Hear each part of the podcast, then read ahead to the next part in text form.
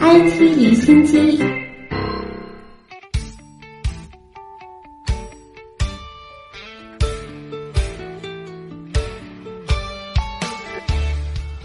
从国土资源部中国地质调查局传出消息，正在太平洋海域执行大洋科考任务的海洋六号综合科考船，近日是首次采用全新的深海摄像系统，精确探测到太平洋深海海底的结合资源。我们来听央视的报道。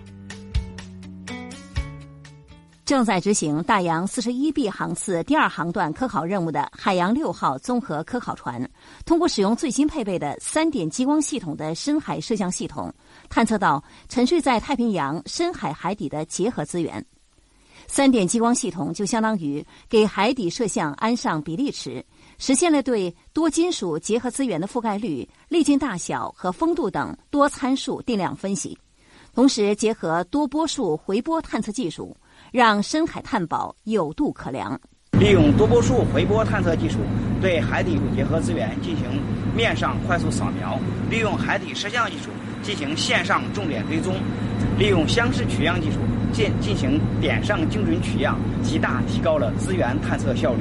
海洋六号综合调查船于今年六月起航，是由我国自主研制及地震、地质调查等多项调查功能于一体的综合地质地球物理调查船。据了解，截至目前为止，海洋六号本航段的工作量已经完成过半。接下来，我们将继续在腹部地窖活动区利用深海摄像和多波束回波勘探技术，对腹部地窖资源进行调查。我们继续来关注科技产业的其他热点消息。针对有媒体报道百度新闻搜索数量不稳定或存在漏洞一事，百度做出了回应，称经过技术排查定位，百度新闻搜索不存在文中所提及的漏洞或手动篡改的情况。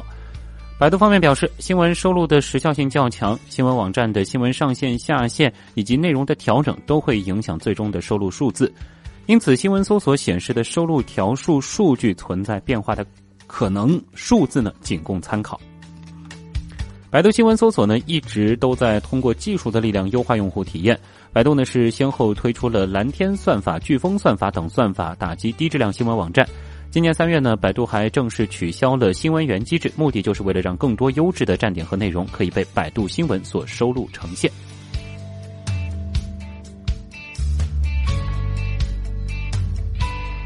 一位接近饿了么的人士透露，饿了么对百度外卖的收购已经完成，将在本周五之前正式对外公布。价格交易是分为两块，百度外卖五亿美元出售。此外，百度打包一些流量入口资源给饿了么，作价三亿美元，包括手机百度、百度糯米、百度地图，年限为五年；百度搜索年限为两年，所以总共收购价格为八亿美元。交易完成之后呢，百度占饿了么百分之五的股份。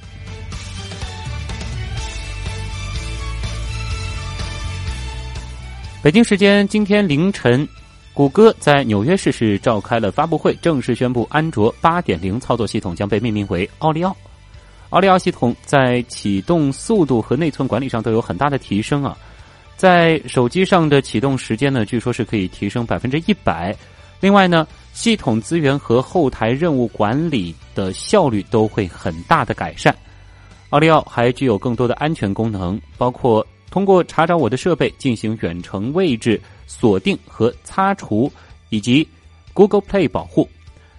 他们每天扫描并且检测，自动删除恶意应用程序。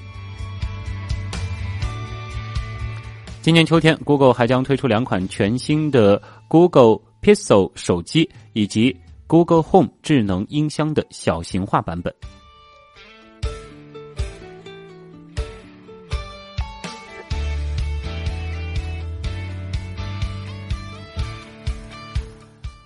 最近呢，有关苹果新一代 iPhone 曝光频率是不断啊。有消息说，iPhone 7s 系列、iPhone 8系列三款呢都是标配无线充电技术了。根据供应链厂商透露，苹果推出的无线充电器会有两个版本，即无线快充和无线慢充。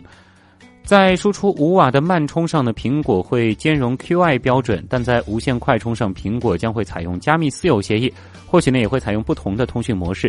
此外，支持 iPhone 八的无线充电器将会单独售卖，这款充电配件预计标价会达到两百美元。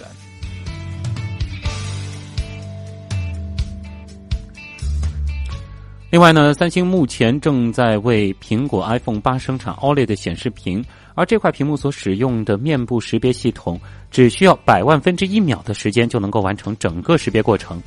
之前有消息说，苹果将会在 iPhone 八上放弃一直都在使用的 Touch ID 指纹识别系统，并且用人脸识别功能来取代前者作为 Apple Pay 等服务身份识别的验证方式。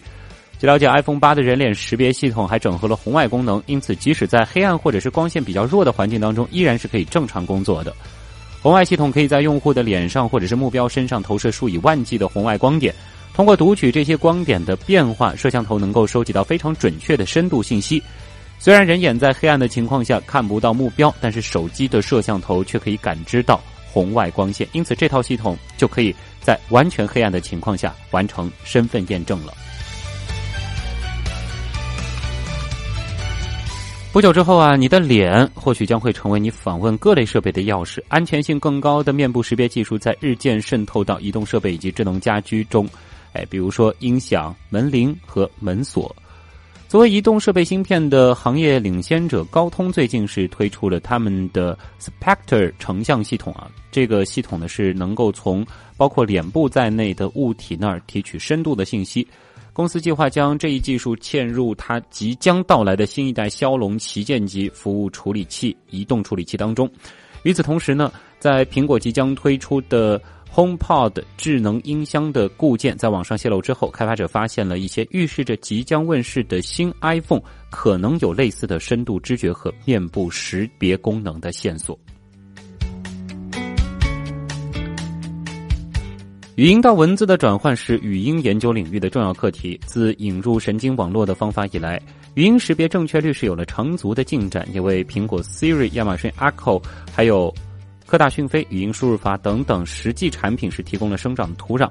面对算法识别总还是比人类要差一些的现状，微软刚刚发布了一篇博文，公布了自己的最新成果，说达到人类水平已经不是梦想了。微软语音和对话研究团队的负责人黄学东表示，他们的语音识别率已经是达到了百分之五点一的错误率，这就意味着微软语音到文字转录呢是已经达到了人类水平，这算得上是业界的新里程碑了。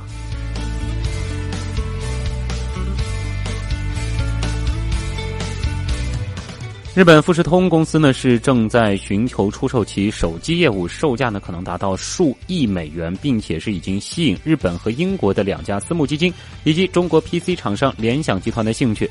富士通今年二月是刚刚将其手机业务分拆为一家独立公司，公司最早可能于下月举行首轮竞标。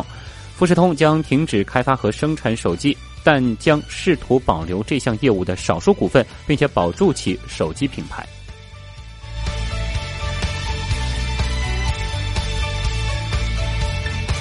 日本研究机构和企业是最新合作开发了一款智能浴缸感应器，可监测入浴者的呼吸和心跳频率。当感知异常的时候，会自动报警并且排水，以防止老年人入浴时发生溺亡。这个产品计划于明年春季上市销售，用户呢可以购买安装有感应器的新浴缸，或者对旧浴缸进行改装。根据统计，二零一五年日本约有四千八百人在自家浴缸泡澡时发病而溺亡，而其中约九成是六十五岁以上的老年人。